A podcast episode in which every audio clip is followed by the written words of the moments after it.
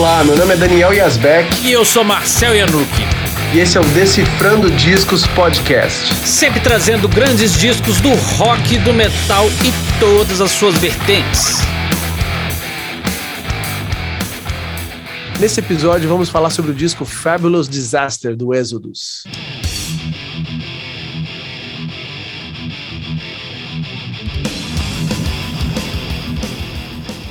Esse é o terceiro disco de estúdio da banda Exodus. Foi lançado no dia 30 de janeiro de 1989 pela lendária Combat Records. Foi produzido pelo Mark Senezak, junto com os guitarristas Rick Humnold e Gary Holt. É o segundo disco com a mesma formação até então, que já sofre mudanças no disco seguinte. E a formação que estava na banda era a seguinte: Gary Holt e Rick Humnold nas guitarras, Rob McKillop no baixo, Tom Hunting na bateria e Steve Zetro Souza nos vocais. Antes de continuar, se é a primeira vez que você está ouvindo a gente, já segue o Decifrando Discos na sua plataforma preferida e nas redes sociais. Estamos sempre trazendo discos interessantes para vocês. Ouça os episódios anteriores que acredito que vocês também vão gostar. E recomende para os amigos e amigas. Depois de lançar uma das pedras fundamentais do thrash metal americano, o disco Bonded by Blood, o Exodus despediu o folclórico vocalista Paul Baloff e tirou o Steve Zetro Souza do Futuro Testament, que na época ainda se chamava Legacy. E o primeiro disco lançado por essa formação, Pleasures of the Flesh, foi recebido sem grande empolgação pela mídia e pelos fãs. Então, o disco seguinte realmente era muito importante para a continuidade da carreira da banda.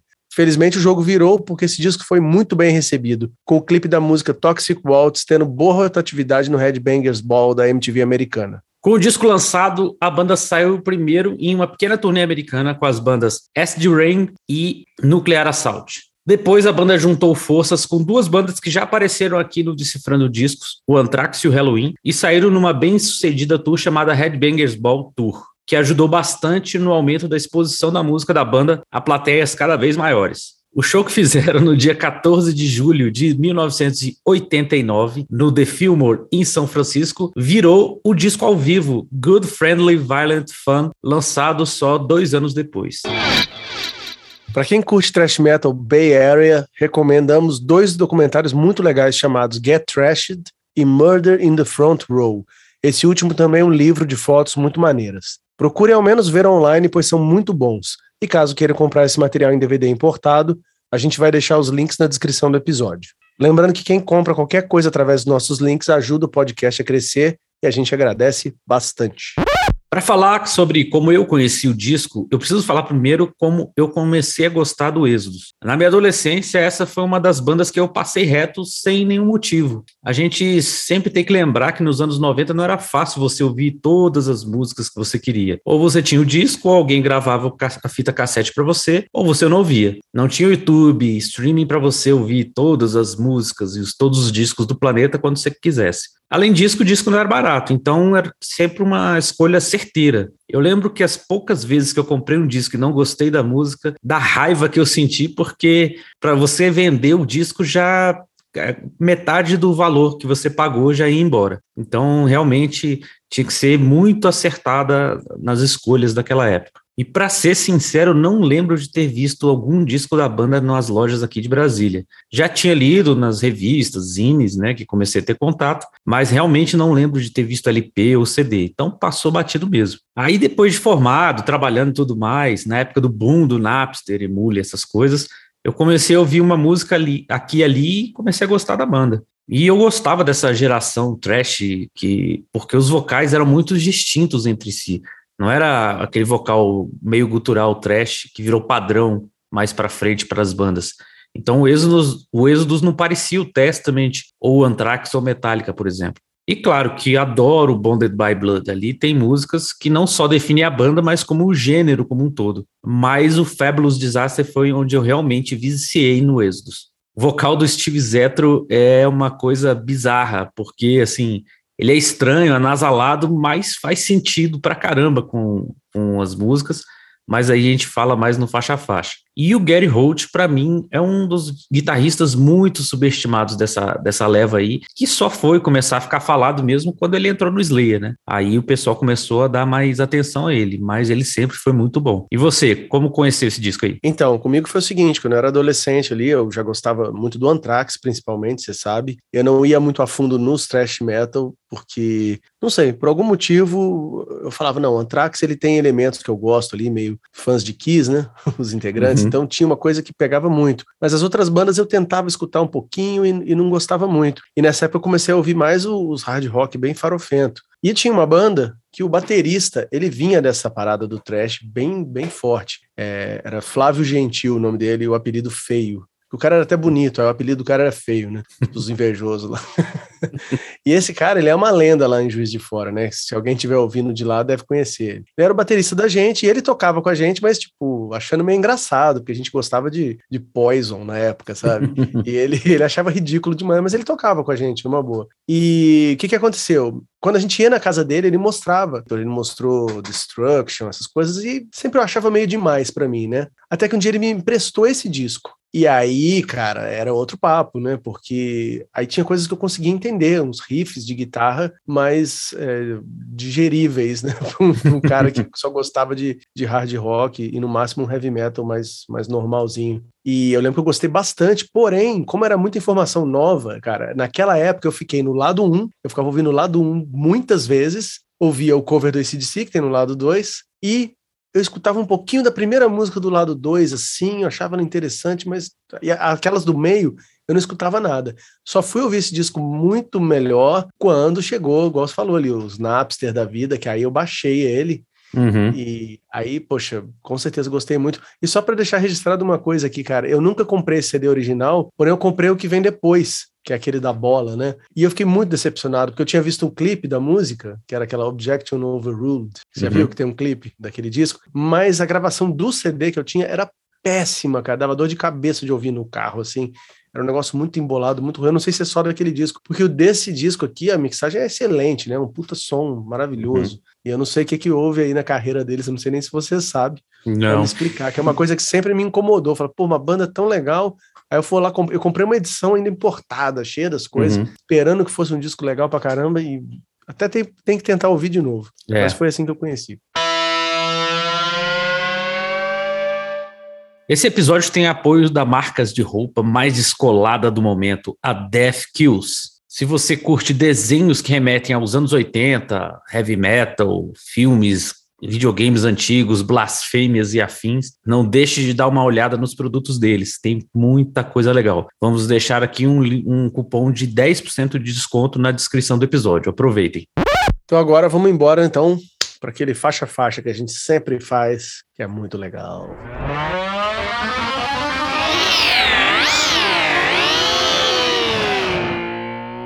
O disco começa com a música The Last Act of Defiance.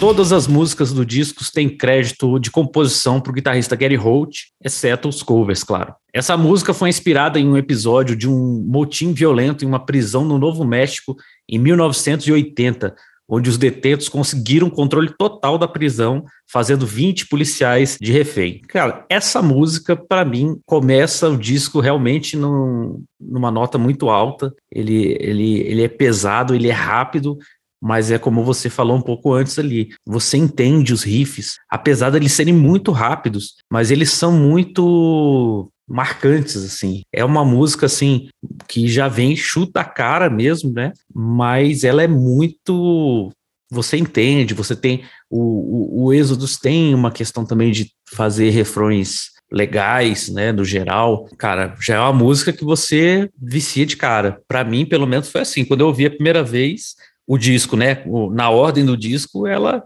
você, você não tá ouvindo, ela já te puxa pro disco aqui, você para o que você tá fazendo para ouvir. O que acontece, cara? Para mim, ela soava na época, né? Nesse primeiro contato, ela soava meio assim, ah, aqueles trash lá, tatu, tatu, tatu, tatu, tá. Ela não tinha a mesma coisa que tem nas próximas, tá? Então eu achava ela um pouco mais chatinha, assim, eu escutava só porque eu colocava agulha no começo, mas eu uhum. deixava ela rolar e eu gostava mesmo do que vinha a seguir. Porém, cara, depois que eu entendi essa letra, a graça dela multiplicou por mil, velho. Então você acha que se a, a pessoa só escuta o instrumental, uhum. é uma uhum. coisa. Depois que você. Essa letra é excelente, cara. Uhum. Essa letra, você sente o pavor do negócio. Eles descreveram muito bem, né, o que aconteceu. Tem aquela introdução sabendo... também, né? A, sim, sim. A, aquela introdução falada que, inclusive, eles queriam que fosse o Vince Price, né, o Vincent Price. Só que aí, né, dinheiro, né? aí arrumaram um amigo para fazer uma voz mais ou menos ali. Não, mas... ficou legal pra caramba a voz. Mas eu digo a própria letra mesmo, com essa embalagem da, da música, né, velho? Faz sentido, né? É um negócio até meio soa mais contemporâneo, assim, esse tipo de, de coisa, sabe? Poderia ser um filme de agora com essa, com essa música, sabe? Um filme com essa história, imagina, horripilante. Não, é, e faz sentido. Na hora que o bicho pega. Não, e, e, e, o, e o que você estava falando ali da velocidade da música, ela faz sentido, né? Ela ser uma música acelerada mesmo, uma, música tensa, né? E eu tinha uma coisa, não sei se você tinha isso, Marcel, mas durante um tempo eu achava que os caras que tocavam nas bandas mais pesadas, os caras eram muito mal, assim. Não, eu era total. criança, né? Eu acho, velho, esses caras, eles são bizarros, assim, não são pessoas normais, você vai sentar e vai rir. Os caras uhum. têm uma cabeça cheia de uns negócios horrorosos, assim, passando. É um filme de terror dentro da cabeça do cara o tempo inteiro, sabe? É, eu, eu, então, eu, lembro que eu tinha medo quando eu ia no, no lugar aqui que tem as lojinhas, né? Que tinha as lojinhas, de andar com camisa do Kiss, do Guns, assim, e, tom, e trombar com alguém, assim, que que curte death metal, thrash metal, eu achava que ia apanhar mesmo, assim, que achava que era. Sim, sim. Sei lá, deve ter alguém que bate mesmo, mas, mas era medo, dava medo mesmo. Seguindo, temos então a faixa título Fabulous Disaster. When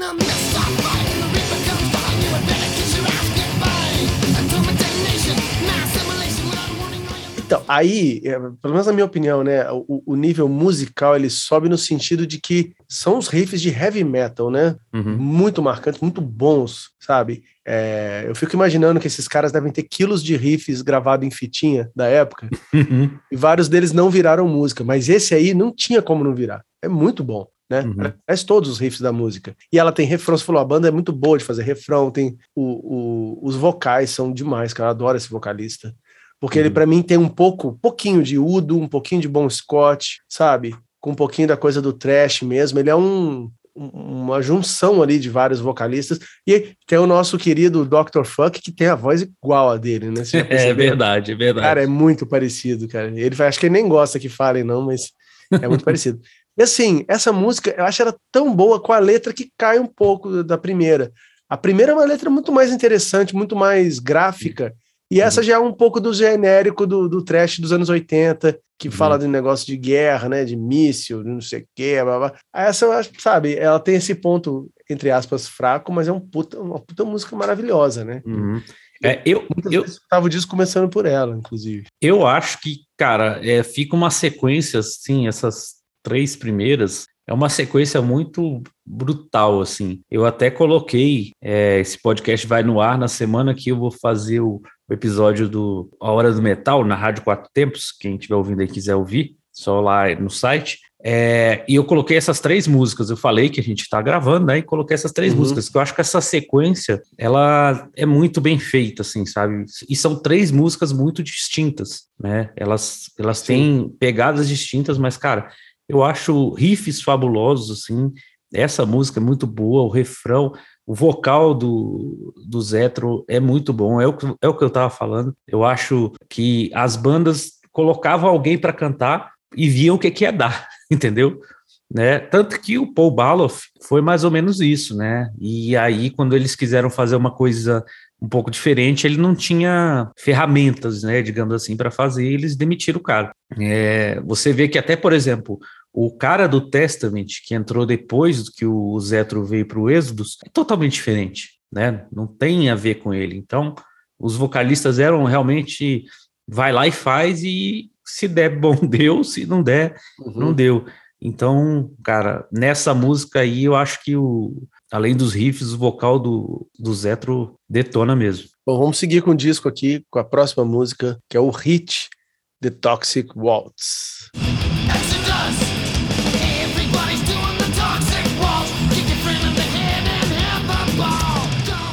A música tem um videoclipe icônico, mas não chegou a sair como single na época. O que demonstra que a gravadora tinha ficado com o pé meio, meio com o pé atrás, né? Por causa do último disco e não quis planejar singles, né? Pro, pro álbum, né? Porque essas coisas a gente pensa que não, mas eles fazem com uma certa antecedência, né? Então uhum. eles realmente não não não estavam apostando tudo, apesar do clipe eles não estavam apostando, estavam apostando, mas não estavam, né? E cara, eu gosto demais dessa música. Ela é aquele, até como você falou, né, a letra ali mais né, show de heavy metal, não sei o que, você ia, né, aquela coisa mais genérica. Mas, cara, eu acho ela muito boa, não tem como você ouvir e não, tipo, captar até o que a letra fala, né? A gente sempre fala aqui, né, que a gente, na maioria das vezes, principalmente quando a gente começou a ouvir, a gente não, não, não importava tanto com a letra, mas, cara, essa música, você ali, um pouquinho que você pescava aqui e ali, você já entendia do que estava falando, né? Agora, deixa eu contar uma coisa é, bizarra, né? Assim, a gente está elogiando aqui o Steve Zetro, mas a primeira vez que eu ouvi essa música, eu fiquei, eu fiquei imaginando que esse vocal dessa música, principalmente a parte melódica, ele me lembrava muito, muito, muito, muito o cara do Fester Pussycat.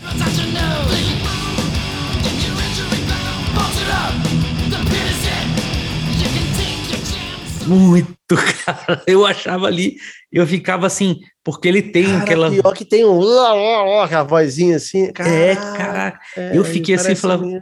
Cara, eu fiquei. E, e, assim. Dá pra cantar, dá pra fazer um mix aí de. É, bathroom isso. wall, né? É. tipo, eu, fiquei, eu estranhei a primeira vez, cara, porque eu fiquei com esse Caralho, vocal na cabeça. Véio, desmoralizou o cara, velho. Mas assim, logo em seguida, Tipo assim, quando você ouve o disco inteiro, você entende qual é o vocal dele, mas essa partezinha melódica, na hora, me, me, me remeteu ao Tame Downing. Então você né? conhecia antes o Faster Pussycat? Eu conhecia. Ah, você vê. Não sou só eu o poser que ouvia Poison e eu tocava com bateria de Pussycat, mas era por causa do, do, do, documentário, né? Que eu conhecia a banda. Sim, sim. Não, mas do, eu conhecia de qualquer anos forma. do heavy metal. É. Aí depois eu comprei o disco e tal. Que... é bacaninha, né? Bom, é, cara, você falou um negócio aí. Assim, essa música, eu considero ela a porta de entrada. Para quem não é fã, para quem quer conhecer, uhum. essa aí é aquela que vai bater, ela é muito forte, né? Um refrão fácil, um, um coro, né, de galera, que eu até gosto muito quando eles cantam, né, o, os coros uhum. de trash, assim, com a, com a, galera do Exodus, eles fazem isso muito bem. E realmente, a música, durante um tempão, era a música que eu queria ouvir. Eu fui, eu peguei esse disco emprestado já querendo ouvir essa que eu já tinha visto o clipe. Então, pô, essa era a música, mas, como você falou, a letra é bem abaixo das outras, né, cara? É aquela coisa juvenil, né, perto das hum. outras. Principalmente da primeira e uma outra que vem por aí, que eu acho foda pra caralho. Não sei uhum. se você uhum. vai concordar, mas realmente, como música, é a música mais forte, eu acho. Assim. É a música que, se a pessoa ouvir esse disco uma vez só, ela vai lembrar dessa aí, desse refrão. Você já genial. sente na puxada ali do, do primeiro riff ali, você já, é, já dá o sim. estalo ali. É, é muito bom, cara. Muito bom. Vale a pena. Por essa música já vale a pena o disco, né? E a próxima música é Low Rider.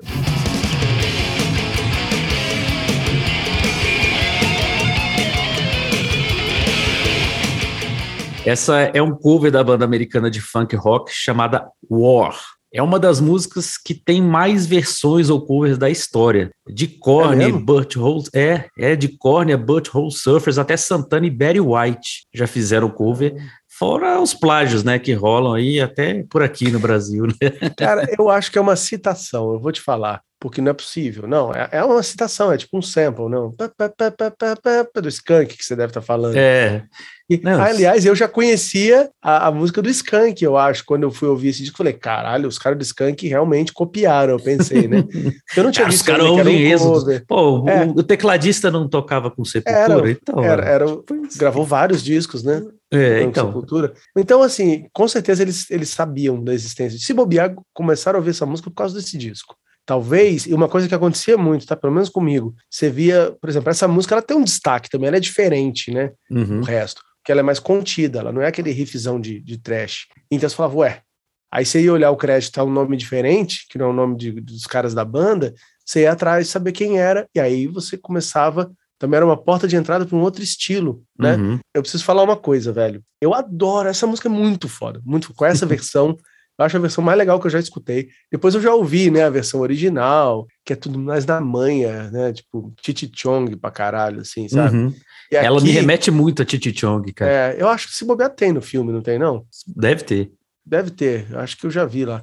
Porque é o seguinte, cara, tem uma outra coisa que você talvez não saiba. No segundo disco do Ugly Kid Joe, que chama Menace to Sobriety, tem uma música cujo riff é Sei. idêntico, velho. É muito é. parecido. É verdade. E aí eu achava que ou os caras estão fazendo uma homenagem mesmo, ou é aquela coisa que ficou no subconsciente, porque os caras do Ugly Kid Joe, eles ouviam muito trash, né? Eles são daquela área ali também. Com certeza rolou uma chupinhada nervosa. A música chama Clover, se alguém quiser escutar. Uhum. E interessante, Marcel, que eu, eu fico angustiado com essas coisas, porque eu procurei no Google para ver se tinha alguém comentando isso também. Não existe ninguém no mundo fazendo essa associação, ou seja, os fãs do Ugly Kid Joe nem fazem ideia de que a porra da música é um plagiosaço, assim, sabe? Ó, ouve um pedacinho aí.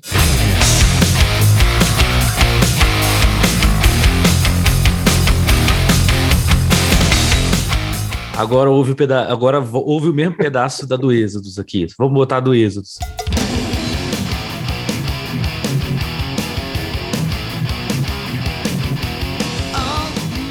É, cara, para mim realmente não tem como dizer que não foi uma inspiração ali, mesmo que no subconsciente. Eu acho que essas coisas às vezes acontecem mesmo assim, não muito premeditada, não. Porque às vezes a gente que tem banda, já teve banda, às vezes a gente faz uma música e depois que fica pronta a gente ouve muito tempo. Ou alguém fala que tá parecido, você, caraca, eu nem pensei nisso e, e saiu, né? Mas voltando aqui a essa versão, né, de Lowrider, cara, eu acho muito boa. Eu já ouvi outras versões e essa realmente ficou com a cara da banda.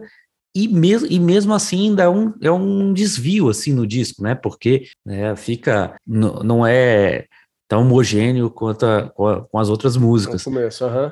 Mas é muito boa, é muito muito divertida, né? Assim, é uma música que dá para você ver assim, cara, que eles colocaram para tipo assim para parece que eles colocaram mais para se divertir assim para fazer uma, uma citação uhum. porque eu acho que eles não iam atrair nenhum público novo com essa música assim entendeu então Sim. acho muito boa é, vai, eu não sei eu não sei qual foi a motivação também mas é isso falou é uma quebra no disco mas bem-vinda né cara Sim, também com certeza Imagina um lado inteiro de músicas naquela pegada, também ninguém aguenta, né? Acaba enchendo o saco um pouco. Seguindo o disco, na última faixa do lado A, temos Cajun Hell.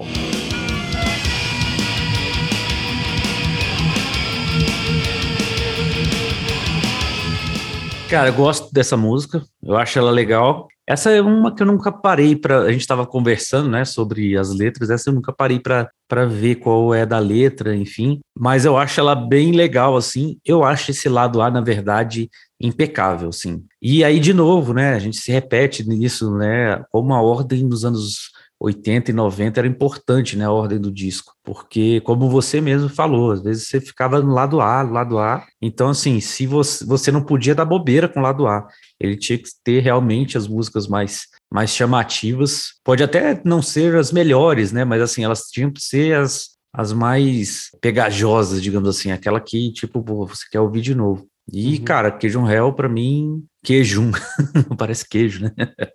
Queijo Mas, Hell. É, o queijo do inferno. Mas eu gosto bastante, mais uma vez, né? Aquele, uns riffs legais, um refrão que fica na cabeça, então... Interessante você ter falado que não foi atrás da letra, porque eu também nunca nem parei para pensar que tinha uma letra que falava alguma coisa.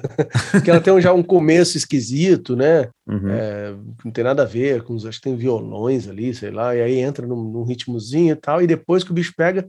Só que ela é aquele tipo de música, gosto falou, final de lado A, que fica muito no. Você fica muito com uma nota na cabeça só, assim, ela não, não tem variações depois uhum. disso, assim, eu acho que é um, um, uma música um pouco inferior às outras, para mim, né? Pode ter gente que acha que é a preferida do disco, inclusive. É, eu acho ela boa, eu acho que ela, como eu falei, eu acho o lado A impecável, mas com certeza das, de todos aí ela é, ela tem um degrauzinho para baixo, mas eu gosto muito, eu acho essa sequência do lado A muito boa. Então, virando o disco, a próxima música é Like Father, Like Son.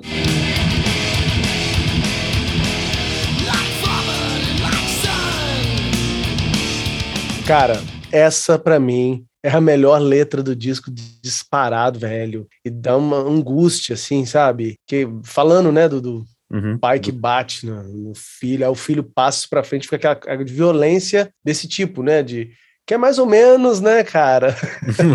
é. o Brasil acima de todos aí, os caras é. têm esse comportamento, né? Com os próprios filhos, né? Como é que é? é? Se, se, a, se, ficar meio viadinho, a gente vai lá e, e dá uma surra. Isso aí é muito cabuloso. E também, como eu falei, o jeito que eles colocam na letra é uma letra muito bem feita, assim, sabe? A sequência das, uhum. das frases, eu sempre achei muito legal, cara. Porque quando eu vi esse título, primeira vez que eu peguei o disco, eu achei estranho, né? Like Fada. Eu achava que era like, era gosta, né?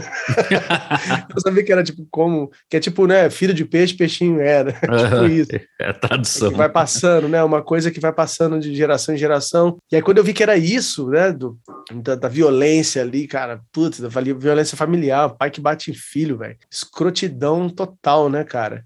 E, e de novo, embalada por uma música que ela realmente é, parece que foi feito junto, assim, sabe? Uhum. A letra com a música, assim, ela é, ela é feia, né? E por causa e, disso. Assim, e até uma coisa interessante da gente comentar é que os créditos são todos do Gary Holt, né? Então ele parece que é ele mesmo que faz todas as letras, né? Então ele faz Sim. a música e a letra, então fica muito homogêneo, né? Tipo assim, o tema combina demais, né? Que nem na primeira música e essa daqui, tipo, fica um clima muito muito a ver, né, com a temática e com a letra. E cara, essa ela eu gosto dessa letra e, e cara, eu gosto muito dessa música também. Eu acho que ela ela ela tem esse clima pesado, assim, sem necessariamente ser a, a, a parte rápida, né? Coisa assim, ela Sim, realmente. Não, é ela... a caída do refrão da mó, é. mó, mó peso na parada, né? Justamente. Peso que eu digo assim, peso de, de, de intensificar a letra ali, sabe? É Exatamente. A então essa da história ali. Essa para mim, com certeza ali tá no é uma das melhores do disco, assim. Realmente. E a próxima música se chama Corruption.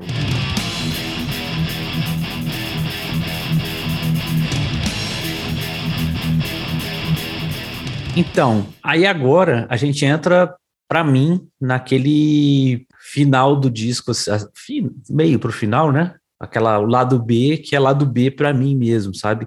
Tem algumas coisas legais, pô, você não precisa nem falar sobre o que, é letra, né? Mas, assim, já é, por exemplo, quando eu, eu lembro desse disco, essas próximas três músicas, eu fico confundindo uma com a outra, entendeu? Não que elas sejam ruins, eu não acho elas ruins. Eu peguei, por exemplo, para ouvir ela, elas hoje, eu achei legal, vou até falar depois, não é essa, mas uma que eu achei que é a, é a mais legal dessas próximas três, mas assim, dá para ver, cara, que não dá para comparar com a qualidade do que veio para trás, assim, para mim, sabe? Então, mas sabe o que, que é, Marcelo? A gente, como eu falei, eu ficava muito no lado 1, um, 1, um, 1, um, e aí o lado 2, ele tomou uma coisa de novidade para mim, eu vi que as músicas são muito boas, muito boas. Eu entendo uhum. isso que você falou, mas, por exemplo, o riff dessa música, que é essa coisa, é moderno até, cara. Se a bateria não entrasse como era o clichê uhum. da época, se ele entrasse tipo já era o sepultura ali do do Chaos AD fácil, cara. Já tava uhum. ali, entendeu? Já tem essa modernidade no, no groove de guitarra. Odeio essa palavra, mas vamos usar aqui para entender. Então, eu acho que ela tem esse mérito. Aí, a letra, de novo, eu falo, porra, para uns caras que escrevem tão bem, fizeram duas letras assim, velho, que eu acho das melhores mesmo, uhum. que são as duas primeiras de cada lado. Aí cai num Corruption, que é aquele tema fácil do, do uhum. trash, né, cara? Então, é, isso é, é uma quedinha, mas é bacana também. Mas eu acho que até eu acho que até por isso ela soa um pouco como o lado B, assim, né? Uma música, não, não diria filler, saca? Até porque é, é, é, como eu falei, elas são legais, entendeu? Se você fosse ouvir elas fora desse, é, elas fora desse contexto aí de ter umas outras músicas tão mais fortes, na minha opinião, talvez elas se destacassem mais. Mas é como você falou, tem grandes riffs, né? Mas assim, eu acho que até pela temática você vê que eles realmente não, essa daqui, essas não vão ser uma das principais, sabe? Eu acho que é aquela coisa, às vezes a banda faz uma música, é, entre aspas, querendo ser um filler e no final das contas cria uma obra muito boa, né? Mas, cara, e de novo, como eu falei ali no, no começo, cara, o Gary Holt é realmente um, um cara que faz umas músicas muito boas, assim, Na uhum. parte de guitarra ali, você vê muitas é, coisas muito bacanas, assim, uns riffs que realmente é, não é qualquer um que faz, sabe? E essa música realmente, ela, para mim, ela ainda cai, mas pô, você pega ali, cara, trechos e umas, algumas coisas assim muito boas que vale a pena. E é o que você falou, acaba pra gente que ficou muito no lado A, assim, acaba que vira uma novidade, né? Tipo, é. realmente é. eu não lembrava delas e aí ficou, pô, tem umas coisas legais aqui, né? Vale a pena ouvir. E a próxima música é Verbal Razors.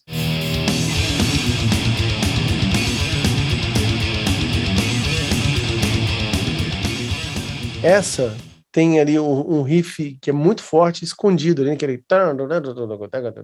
Sabe? Que é meio uhum. um riff de escalinha, assim, que é bom, cara. Um riff uhum. bom.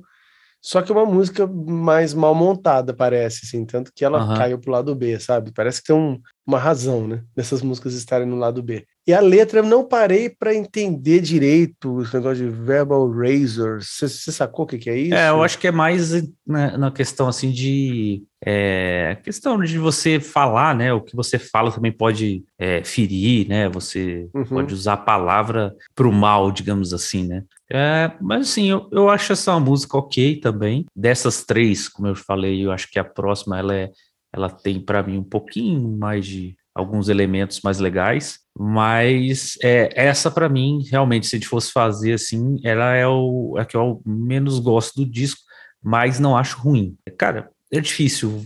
É, é esse, esse disco realmente para mim gosto. É, toda música tem alguma coisa que você, como você falou, né? Você acha um riffzinho maneiro, uma coisa ali, mas realmente ela para mim é o, é o ponto baixo ali. E a última música oficial do disco é Open Season.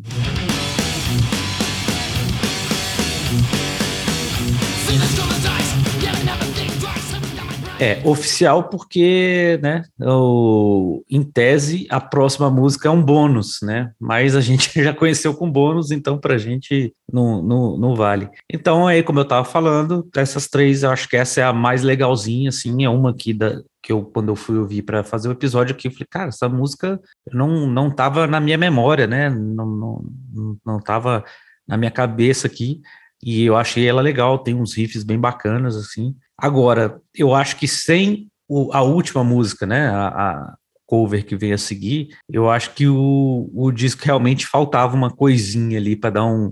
Porque, assim, é, não sei qual a sua opinião, mas eu acho que, é, mesmo a gente pensando em lado A, lado B, acho que a última música de um disco também tem que ter um, alguma coisa mais marcante, sim, né? Sim.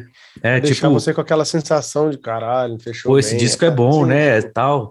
É tipo, sei lá, o, o Arise, que a gente já fez aqui, né? Pô, acaba com é. Orgasmatron, que é uma música totalmente diferente, mas que, tipo, pô, você né, fica com uma boa É quase esse caso, né? É quase esse caso, que é uma música mais simples. Exatamente. Mas deixa eu só falar de Open Season, quando eu falei. É, como você falou, é da trinca ali da, dos lado B de verdade, né? Uhum. E eu não sei a letra também, não fui atrás. Devia ter ido, né, cara? Porra, devia ter me preparado melhor para fazer essa parte. Mas ela, para mim, é muito Slayer. Das uhum. músicas desse disco, ela tem mais o lance. De... Sabe aquela coisa? Uhum. Até o solo também tem uma cara de Slayer. Não é à toa que o cara tá lá, né? Mas, como, como você disse, são é uma trinca de músicas que elas têm mais graça hoje, mas elas não têm a força do lado A ali, até a Like Father, Like Son, que é no no lado B, mas são músicas bem mais bacanas, assim, né? Bem mais chamativas. E no relançamento do disco em, no disco em CD, e acho que em vinil também, né? Vem com cover da música Overdose.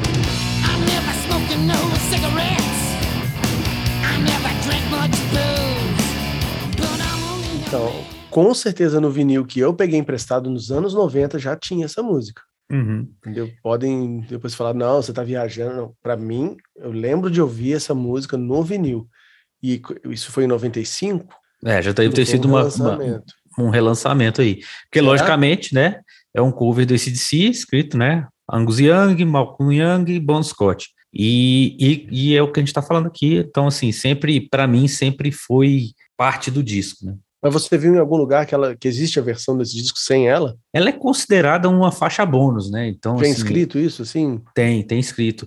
Então, assim, eu não sei se isso começou com que no 89 já tinha CD já, né? Já tinha começava a ter CD, né? Aqui não, eu nem nunca tinha visto. É, mas assim, lá fora acho que já tinha, né? Porque já, as, a, a, gente, eu lembro, eu sei, foi um pouco depois, né? Mas o Sounds of White Noise do Anthrax, é, uma das músicas era um single e não tinha no vinil. Não tinha no vinil, É, verdade. então, é, então acho Mas que tinha na fita, eu acho, hein? Não, na fita cassete tinha. É, pois é, então assim, eu acho que, enfim, fica essa essa curiosidade aí, quem tiver, fala com a gente nas nossas redes sociais aí, quem tem, sabe se tem alguma versão sem essa música, mas realmente só conheci com essa música.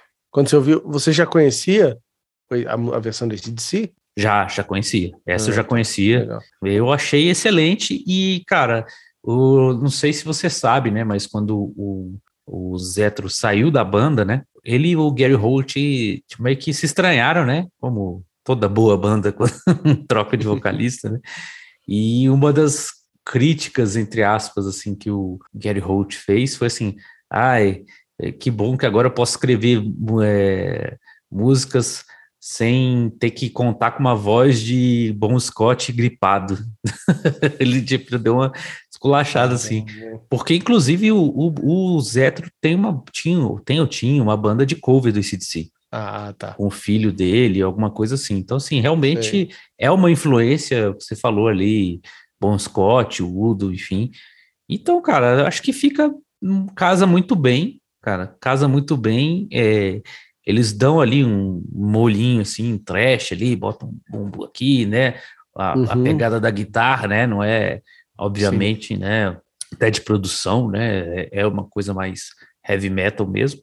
Mas eu gosto pra caramba e, como a gente estava falando um pouco antes aqui, acaba o disco de um jeito bacana, assim, de um jeito, sabe, diferente e que você acaba o disco com a sensação de, cara, esse disco é, é massa. Sim, e esse final, tendo esse cover, me lembra muito aquele disco do Metal Church. Como que chama aquele disco? Tem Highway Star, tá ligado? Sei qual é. acho que é The Dark, é isso? É, The Dark, que é de 86.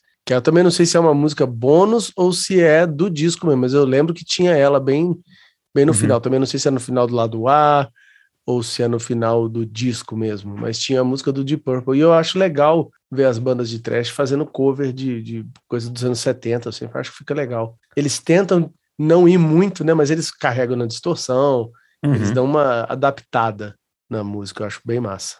E assim, só uma curiosidade que eu acho eu não sei se foi nesse Get Trashed que ou foi no outro documentário que a gente recomendou aqui, tem uma a gente falando, né, como essas bandas têm influências de é, heavy metal e hard rock também, né? O Gary Holt ele comenta, né, que na época do auge ali do thrash, que eles tinham né, a treta thrash e glam metal, eles falavam que tipo eles se odiavam, mas escondia, escondido, ele ia lá ver o Rat porque ele gostava do Warren de Martini, sacou? Tipo assim, ele, Sei, eles, sei. ele, eles se, meio que se reconheciam assim musicalmente, pô, esse cara toca bem e tal, né? E aí é legal, pô, você vê eles tocando ACDC, Leon Anthrax tocando Kiss, então isso para mim é sempre bem-vindo. Uma banda que a gente recomenda aqui para quem curte o Êxodos é o Gamma Bomb. Quem curte o Êxodos, Anthrax e afins, o Gamma Bomb é muito bom. A gente recomenda inclusive um disco que eu apresentei para o Marcel, que é o Untouchable Glory. Se eu não me engano, quem me apresentou isso aqui foi um amigo, que é o Alexandre Vilela, que é o cara que adora o Êxodos também, mas ele fala Exodus. É, Não, é um cara que viveu ali os anos 80 mesmo, ele tinha bandas de trash em 89, sabe? Uhum. no interior de São Paulo, então é um cara que manja bastante. E eu acho que foi ele, ou foi o contrário, mas tô quase achando que foi ele, porque eu não lembro onde foi que eu, que eu conheci. Eu lembro Então, você me chegando com uma das É. músicas que foi Tuck Your T-shirt In.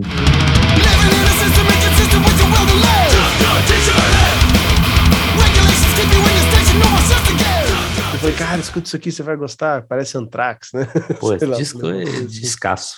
E outras duas recomendações que eu queria deixar aqui para vocês, nem tem a ver tão musicalmente com o Êxodos, mas eu tenho uma história legal envolvendo eles, que são as bandas brasileiras Gangrena Gasosa.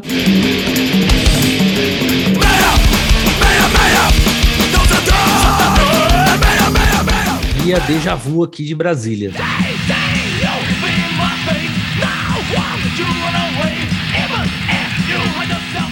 O meu amigo Kleber Muth, que cantava, na, canta, cantava na Deja Vu, eles, ele conta, me contou que eles foram para o Rio, né, tocar no famoso Garage, e ia rolar um show junto com Gangrena Gasosa, que para quem não sabe, Gangrena Gasosa é a banda de Saravá Metal lá do Rio de Janeiro.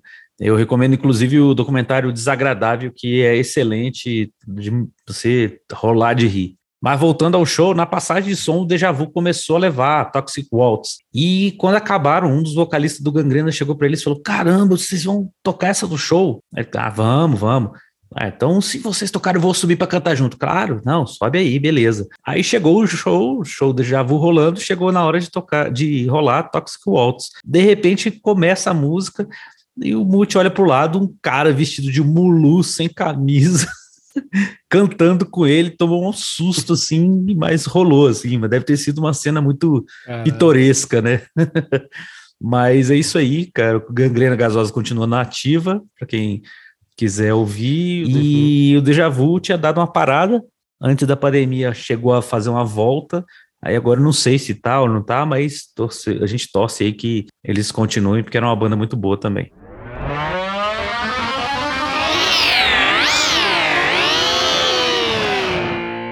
Então vamos aqui para as nossas considerações finais. Eu acho que. E, ó, eu vou até confessar uma coisa, viu, Marcel? Eu não sei de cor, assim, o, os dois primeiros do Exodus, que são o Bonded, Bonded by Blood, ele é assim, ele é um disco é Uhum. super cultuado, né? E eu já ouvi. Eu lembro que a primeira vez que eu escutei ele inteiro foi quando o vocalista tinha voltado ali em 96, eu acho. O que a Rock. Brigade fez mó, é, fez auê, né? Caralho, o vocalista. Aí eles lançaram um disco ao vivo, que era o disco na íntegra, né? E Uhum. algumas músicas do segundo, que eram da época dele também. E aí eu lembro que eu escutei o disco ao vivo, depois eu ouvi o estúdio mesmo, Bonded by Blood, acho que meu tio tinha o vinil. E assim, não, não pegou muito, eu não entendi, não, não, não bateu, né? Uhum. Tanto que depois eu fui ouvir esse, acho que no mesmo ano, o Fabulous Disaster, e aí eu achei muito mais legal. Uhum. Então é um disco, eu tentei de novo, aí na época dos MP3 eu tentei escutar para ver se, né, se pegava mesmo, mas acho que não foi o momento certo, talvez seja agora, cara. Uhum. Eu pegar de novo, que agora tá no bolso, né? Eu não tinha. Tem muita coisa, inclusive, que tá no bolso agora e eu não lembrava. Porque antes você pensava, porra, para eu escutar esse disco, o Impact is Imminent, que é de 90, eu tive que comprar. Não era Uhum. uma época ainda que você conseguia é, baixar com tanta facilidade e tal. Agora você não precisa nem baixar, já está aqui, né? Então é muito Uhum. fácil, eu, sei lá, amanhã eu vou fazer alguma coisa aqui e coloco ele para escutar. Depois É. eu te falo o que eu achei. Você, pelo visto, é um né? É. E, cara, eu gosto bastante do Banded by Blood. Eu tenho uma opinião, assim, meio, digamos assim, que muda muito qual que é melhor, o Banded by Blood ou esse, sabe? Fabulous Disaster. Eu realmente fico. É, para mim, eles estão muito pau a pau. E eu acho que para a maioria não. Para a maioria, o Bonded by Blood é muito melhor. Mas, assim, cara, tem umas músicas excelentes lá também, né? Inclusive, a gente vai deixar aquela nossa velha enquete aí de qual disco aí que vocês gostariam de ver de repente aí de novo, do Êxodos. Mas, cara, esse disco. Agora, o anterior, não. O anterior eu tenho, é, eu tenho que reouvir também, porque ele acho que eu ouvi muito pouco e não, me- não, não me fisgou mesmo, sabe? Acho Uhum. que até em termos de produção, não sei. Realmente tem que ouvir até para descobrir o motivo, mas Fabulous Disaster não. Foi, foi uma coisa assim, muito. Quando eu comecei a baixar, pô, baixei primeiro o Toxic Waltz, né? Quando na época do o bom ali do Napster que a gente estava falando. Aham. E aí voltei pro disco, quando eu peguei o disco completo, realmente foi uma coisa que, que foi ali que eu descobri a banda. E, cara, o Êxodo tocou aqui em Brasília, cara. Foi um showzaço aqui, né, já dessa volta aí do, do Steve Zetro Souza. E, cara, eles tocaram basicamente o, o assim, to- o, o set, né, tinha mais do desse disco, do Bonded by Blood e tinha algumas coisas dos outros, né? De algumas outras Uhum. coisas do, do Zetro. Se eu não me engano, tinha até uma música da época do Rob Dux, que não, nunca me pegou, assim, esses discos, acho que talvez pelo vocal, mas, é, então foi um showzaço, assim, depois desse show aqui de Brasília, aí eu comecei a gostar mais desse disco, desses dois Uhum. discos, né? Muito obrigado para quem ouviu até aqui. Compartilha esse episódio com a galera e segue a gente também nas redes sociais, hein? Valeu! A gente também está disponibilizando os episódios no YouTube, só o áudio, para quem preferir ouvir por lá. Valeu e até a próxima.